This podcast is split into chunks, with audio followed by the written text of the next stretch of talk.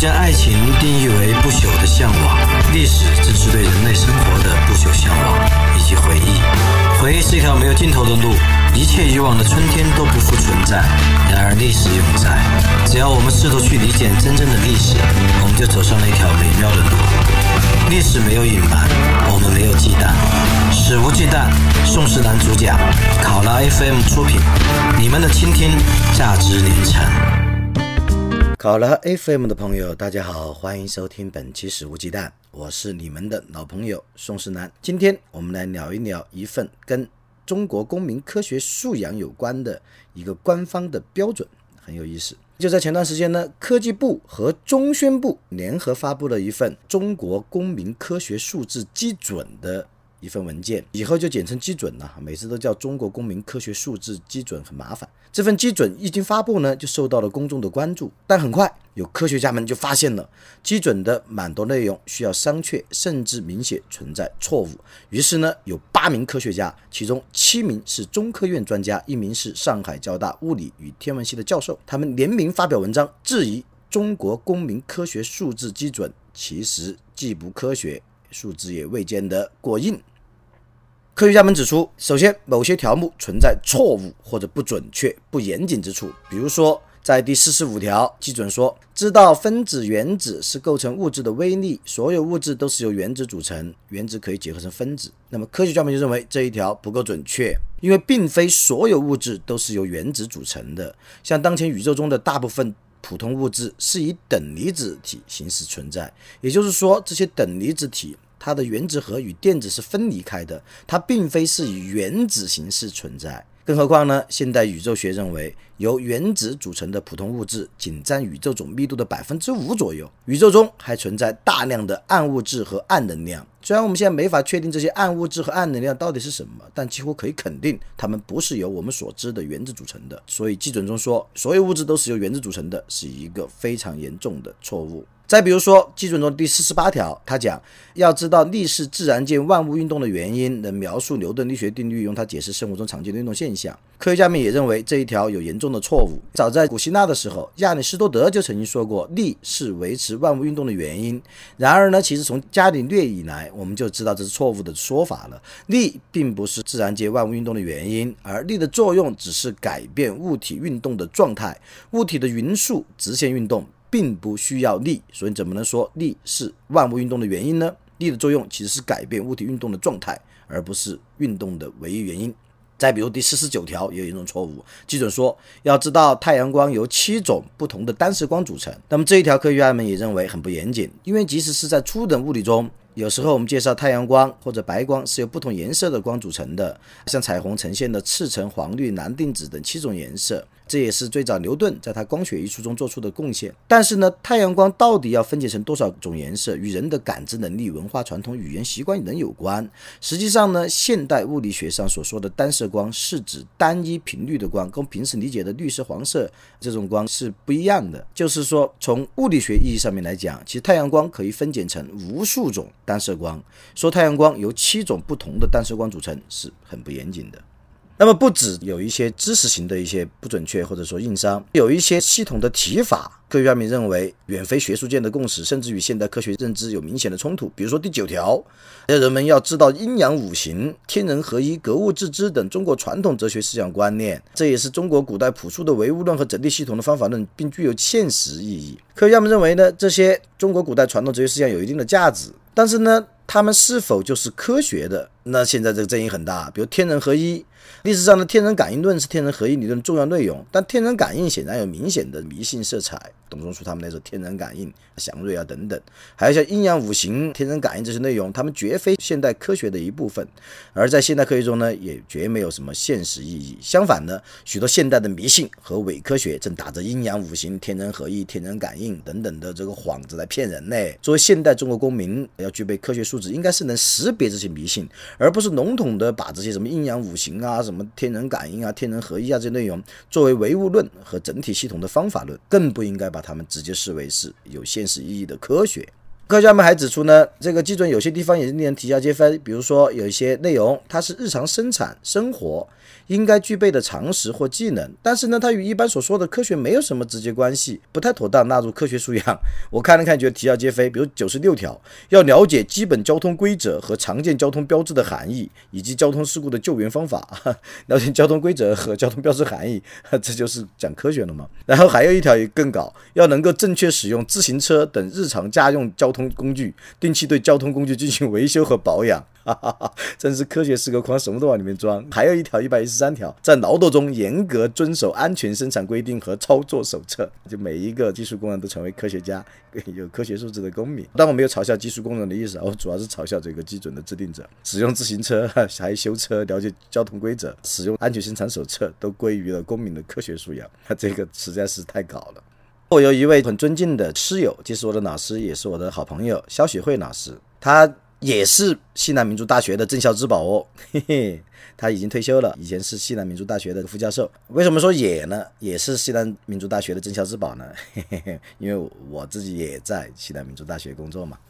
好，我太不要脸了。肖老师是镇校之宝，我不是。肖老师他评论这个基准，他说有两点感到很怪异。一是呢，这份基准是由科技部和中宣部印发。我在节目的开头也有一点呵呵了。科技部和中宣部印发的这份基准。第二个呢，肖老师认为这份基准中间的数百条内容更像是闭门造车的产物，而且还不。时有意识形态的一些胡话，比如说基准中还说，中国公民具有发展学素质的核心就是要树立马克思主义科学发展观。其实呢，在我们看来，目前这个基准它并不是一个开创性的工作，即使在中国也不是，因为早在一九九六年，中国科协。就开始搞中国公众科学素养的调查工作，其中的测试题呢，基本上可以成为现在这个基准的先生模板。尽管该测试也存在一些不严谨的地方呢，但经过二十年的工作，大部分瑕疵已经得到修正。而现在呢，科技部和中宣部联合颁布的这个基准，实际上是中国科学相关工作的倒退。像评论人左丘市民就认为，为什么这样一份基准，其实呢，还据说是要组织专家研究，还要有部分省市的试点测评，还广泛征求了部门、地方和社会的各界意见。那么还有这么多错误，他认为，即使是在中华人民共和国的历史上也是非常罕见的。那么原因何在呢？左丘市民提出了五个字，我觉得蛮有意思的，叫体制性弱智。其实以前我在节目中应该有类似的阐释，就有时候一种愚昧或者一种反科学，它往往不一定是。具体的某一个人这个蠢造成的，而是一个体制性造成的。所谓体制性弱智，体制性弱智呢，又主要体现在两个层面。第一个是长期逆淘汰，就是有学识、有能力、有思想的人。由于他们有学识、有能力、有思想，往往就会有批评精神，不愿意随波逐流，不愿意混。结果呢，在这种逆淘汰的体制下，并不能获得应有的岗位，而不学无术之徒呢，却充斥着庙堂。这第一，长期逆淘汰；第二呢，是崇拜权力，为权力失从，他不敢反对和违背领导的观点和上级机关的意见。像以前的蒙场万金钱学森都在人民日报上面发表文章，为蒙场万金背书。其实他们心里明不明白呢？我觉得。像钱学森这样的科学家，他未必连这基本的常识都不明白，但是呢，他们唯权力是从。而像在这一次呢，基准也有专家撰写呀、专家评议呀那些，但是呢，他们一定主要考虑的可能不一定是科学精神，而是领导意志。像比如一定要塞入迎合中医的阴阳五行的观点啊等等，导致呢，最后基准出现了不少令人发指的低级的常识性错误。就算是在评议过程中间，有些专家会发现错误，但是呢，一来评议的专家反正又不是自己负责的，他只是在评议而已，出的事也不是自己担责嘛，大家呵呵呵一片欢乐，鼓掌通过。第二呢，就是当下的环境呢，最好还是不要挑刺，还是闭嘴为好。虽然说这是一个讨论科学问题，但如果呢，你过于尖锐的提出，比如反对阴阳五行啊，反对天人合一啊，诶，会不会被看成是妄议中央或者对党不忠诚呢？嘿嘿嘿。左丘市民最后还小结说：“他说，在主张党管一切的前提下，当然要把科普也管起来，把科学也管起来，像前苏联一样的，像李文生体系一样的。相关的部门领导呢，他们要想搞一个政绩工程，要搞一个基准，为了迎合上意呢，就必须在基准里支持中医啊、阴阳五行啊等等。与此同时呢，在逆淘汰机制下，缺乏常识，但是拥有职称和学术地位，甚至政治地位的一些不咋地的专家、教授、砖头。”加这个会教的禽兽们就撰写了这个基准，最后呢，征求意见的环节各部门要不就是敷衍，要不就是保持沉默，鼓掌通过。最终呢，错误百出的基准公然出街了，被舆论炮轰。那么看到这份基准呢，还让人想起美国的类似的，人家也有科学教育标准哦。我们这个是公民科学素质基准，人家有一九九五年美国正式出台了美国国家科学教育标准。这个标准和基准呢，在目标、方法论、路径、操作性上都形成了强烈的对比。这个美国国家科学教育标准，嗯，有中译本，我诚实我没有见到。但是呢，前面讲的西南民族大学的郑孝之宝肖学慧老师，他曾经写文章介绍过，是一篇很漂亮的文章。以下我的讲述呢，主要是参考的肖学慧老师的文章。根据肖老师的介绍呢，有。美国国家科学教育标准诠释的是一国国民具有良好的科学素养，其内涵之丰富，目标之远见而又务实，措施之具体而又完整连贯，让人大开眼界。以下呢，我们就还是将美国国家科学教育标准简称为标准吧。标准的远见和务实呢，仅举一例就可以看到，在对幼儿园到四年级的学生的科学教育做阶段性目标设定的时候，基本的精神呢，最大限度保护和鼓励孩子的好奇和学习热情。比如说，幼儿园到四年级的科学内容标准有一个基本要点是要应该有能力把一项设计的目的性给别人讲清楚。比如说，要对常见的现象，比如说声音的特性有基本了解，而这些要求呢，通过让学生观察蚯蚓、制作乐器、科学比赛等活动，以及教师的指导的适当介入来实现。就可以看出来，标准呢非常注重在孩子们还是非常婴幼儿时期，从幼儿园到四年级的这个阶段，就开始培养学生提问和研究世界的爱好。其实提问这个本领非常重要啊，求知欲最重要的表现就是能不能提出问题。我经常在我自己的课上会有一些时间的时候说，同学们有没有什么问题啊？他们就瞪着我，就像《还珠格格》中间的赵薇一样，把眼睛瞪着我，这样告他们。嘿 嘿我一直记得有观众去告赵薇，说赵薇在《还珠格格》中老瞪着他，后面败诉了。嘿嘿嘿而当我要问学生有没有什么问题要问我的时候，学生们都瞪着我，当然我也就会瞪回去。唉，现在孩子们的求知欲和提问的本领啊，真的是降到了非常低、非常低的一个平均水准。而这当然不能怪孩子们的个体，主要还是应试教育多年的毒害。好，我们说回来，继续说这个标准。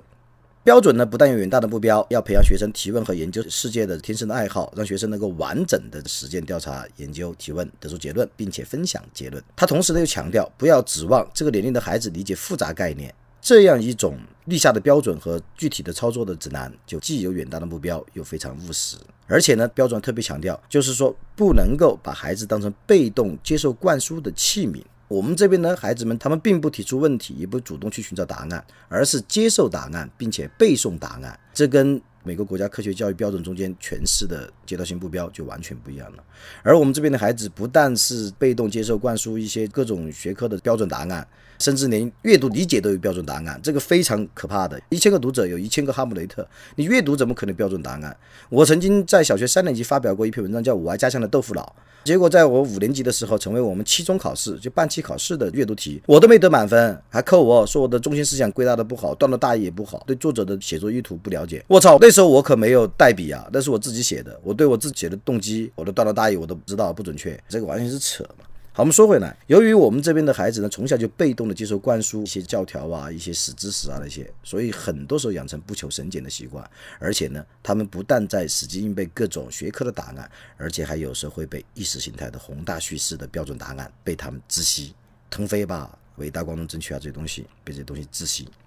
好，我们继续来介绍美国的国家科学教育的标准。这个标准最引人注目的，还不仅仅是它循序渐进的目标设定和科学的实施手段和检验方法这些技术性的内容，更引人注目的是这个标准所表达的信念和价值追求。这个信念是所有学生都应该有，而且必须有机会使自己成为有良好科学素养的人。这中间蕴含的是对个体生命的重视，对教育的公正的重视和对民主政治的忠诚。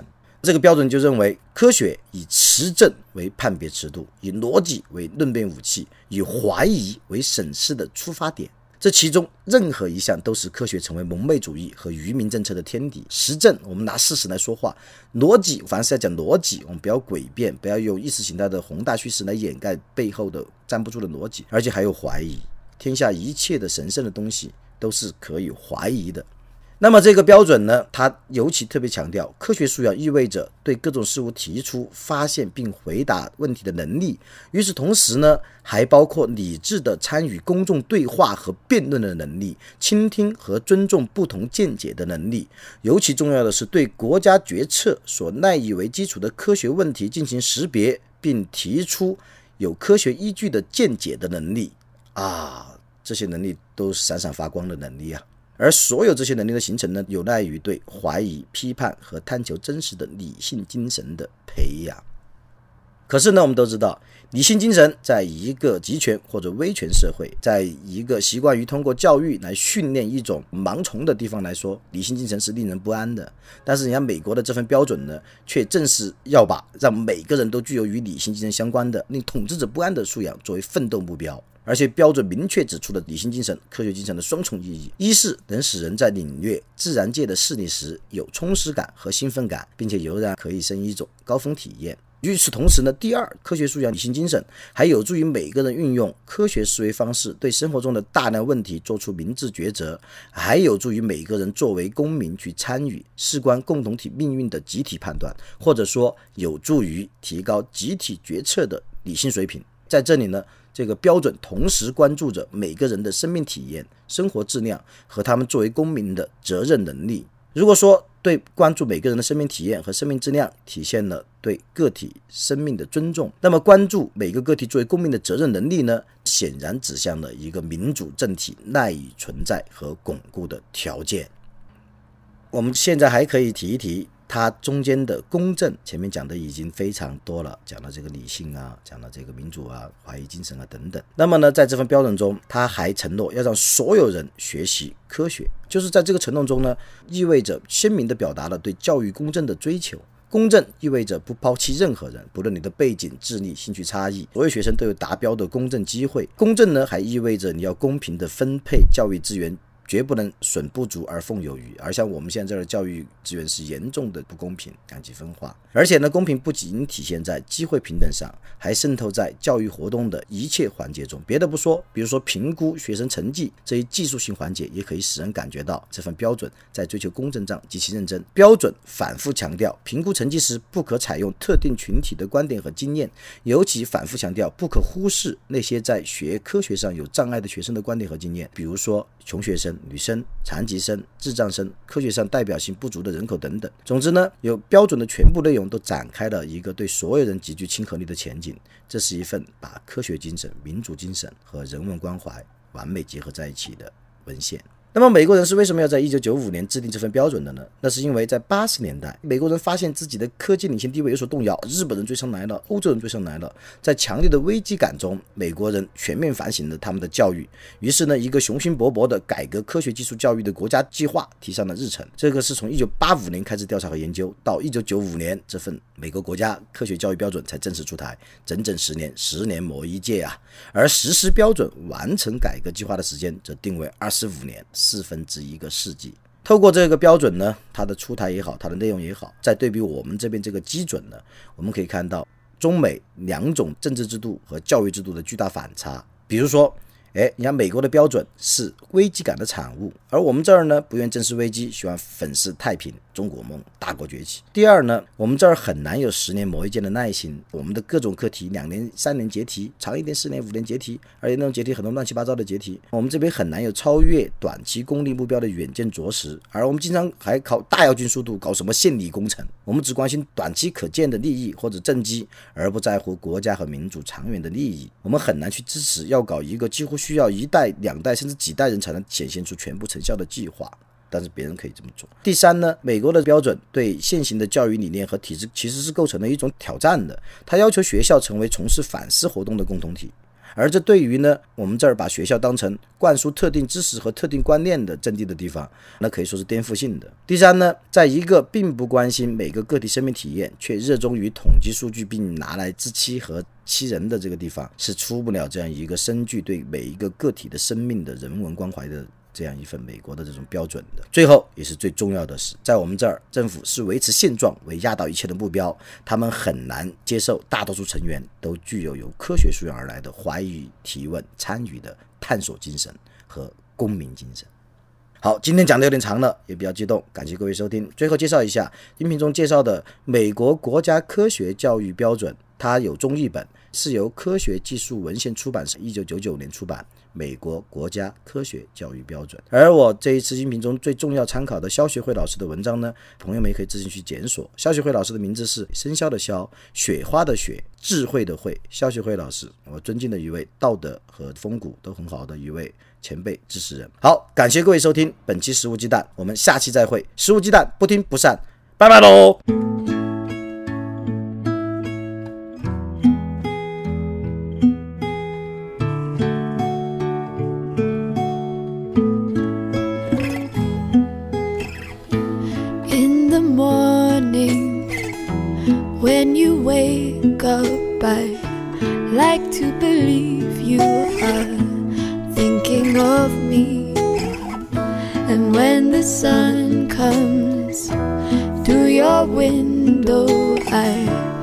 Like to believe you've been dreaming of me.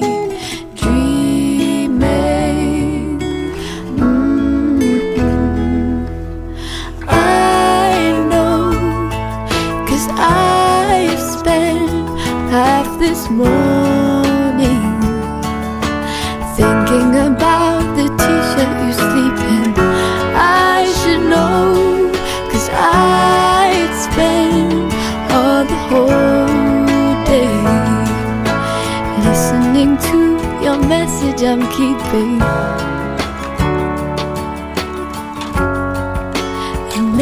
deleting.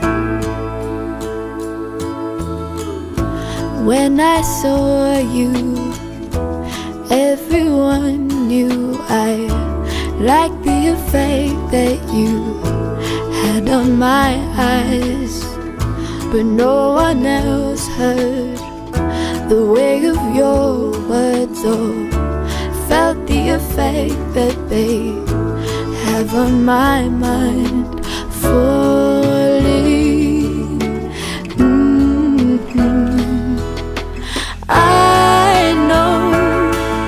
Cause I spent half this morning thinking about the t shirt you sleep in. I should know, cause I spent all the whole day listening to your message I'm keeping and never deleting.